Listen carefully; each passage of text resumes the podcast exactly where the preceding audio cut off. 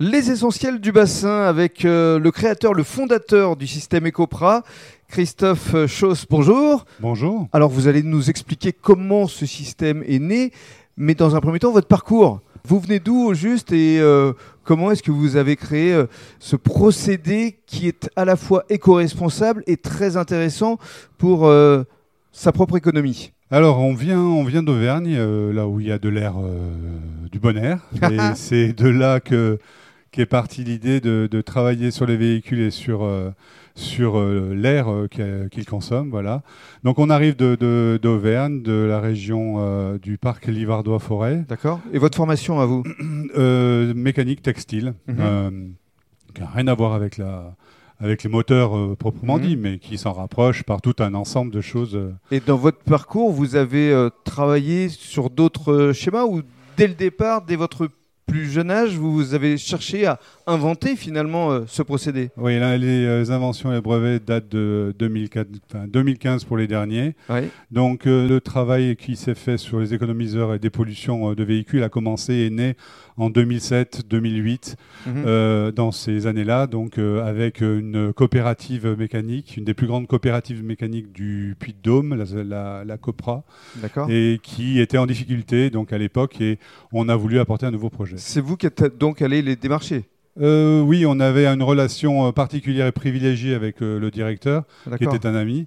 Mes centres d'intérêt et leurs besoins euh, se sont rejoints sur ce projet-là de, euh, euh, développer des kits type Gilles et Pantone au départ, qui sont assez connus de par le, monde et aussi euh, par les avertis en écologie et en dépollution, pour évoluer ensuite vers les comburateurs et le comburant, donc des choses beaucoup plus aisées aujourd'hui. Alors c'est une invention 100% française, c'est votre création. Quand on démarre, comment est-ce que ça se passe? Est-ce que vous vous heurtez forcément à, de la méfiance, à quelques barrages? Comment est-ce que vous avez fait pour convaincre tout le monde Alors au, au départ sur la Copra, la, la- la- la force euh, de communication que l'on a eue sur le procédé a été de proposer assez rapidement en fait un kit qui nous a permis de passer euh, très rapidement sur TF1, E égale M6, M6 Turbo dès les années 2008 donc et qui ont donné un, un pulse on va dire ça. à, à notre euh, Et ça à vous a cautionné aussi cautionné aussi parce qu'on avait déjà des résultats et puis euh, on a euh, éveillé euh, la curiosité de gros groupes euh, Suez euh, euh, qui assez rapidement sont venus vers nous. Localement aussi les gens étaient oui étaient touchés aussi par par ce côté pulse parce que la, le parc enfin la, la région de de- d'histoire est- est- était Mm. euh, une région minière. Et vous savez que les régions minières sont pas forcément en bonne en bonne forme en- en- depuis des années. Bien sûr, mais alors justement pour essayer de rentrer dans le concret sans être trop technique, votre invention, le fameux comburateur, euh, ça consiste en quoi au juste? Alors le comburateur est issu en fait des recherches et développements qu'on a menés depuis euh, 15 ans. Il faut savoir qu'un litre de carburant diesel euh, consomme autant d'air qu'un homme par jour.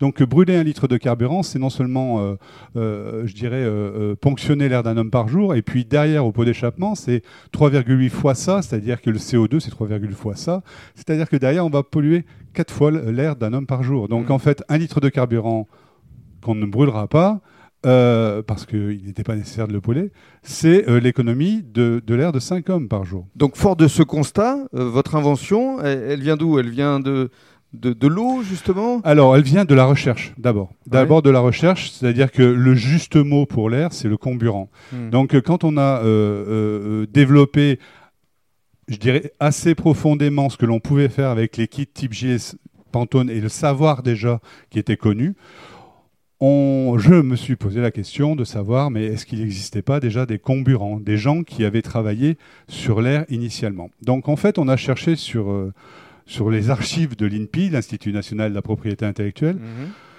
pour se rendre compte que les derniers brevets, en fait, étaient euh, de, euh, enfin les derniers et quasiment les premiers euh, datent de 1829. Mhm. En 1829, donc on est 50 ans après la Révolution française, Mhm. où on a des brevets de comburants et de comburateurs. Donc en fait, euh, euh, la recherche, c'est là qu'on a constaté que des gens avaient travaillé sur les qualités de l'air et de la pollution. Donc en 1829, si on lit bien, en fait, c'est le moteur n'existe pas, hein. la voiture n'existe pas, elle n'est même pas Mhm. imaginée Mhm. encore. Euh, donc on, on voit su- écrit noir sur blanc de façon euh, euh, donc à la plume à l'époque. Donc ce, ce comburateur permettait d'annihiler les fumées toxiques et nocives des euh, domiciles parce que la plus grande cause de mortalité à l'époque c'était pas en voiture puisqu'elles ne sont pas là, euh, mais c'était des, des accidents domestiques. Bien sûr. Donc en fait, euh, on a pensé que le travail qui avait été fait là était, euh, euh, je dirais, exploitable et peut-être euh, à réfléchir sur euh, la combustion qu'on a à l'heure actuelle.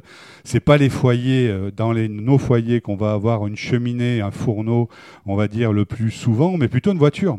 Donc euh, la consommation de carburant et de combustible se fait d'abord dans nos véhicules et notre façon de, de bouger. Donc on, on a pensé à adapter le système qui était déjà bien avancé, puisqu'on a conservé certaines pièces déjà de nos, de nos 15 ans auparavant, parce qu'il y a eu cinq générations de kits en fait. Donc euh, euh, cette dernière génération qui est née en 2015, donc euh, a, a adapté, si vous voulez, une façon de faire et de, d'avoir, de, de réflexion qui a été faite des, une centaine d'années, 150 ans euh, auparavant. Voilà, pour ce qui est de cette belle histoire. C'était un petit peu long, mais c'était important pour euh, vraiment euh, raconter comment tout cela est né. Dans le cadre d'un deuxième podcast, on va évoquer maintenant justement la distribution de ce système Ecopra.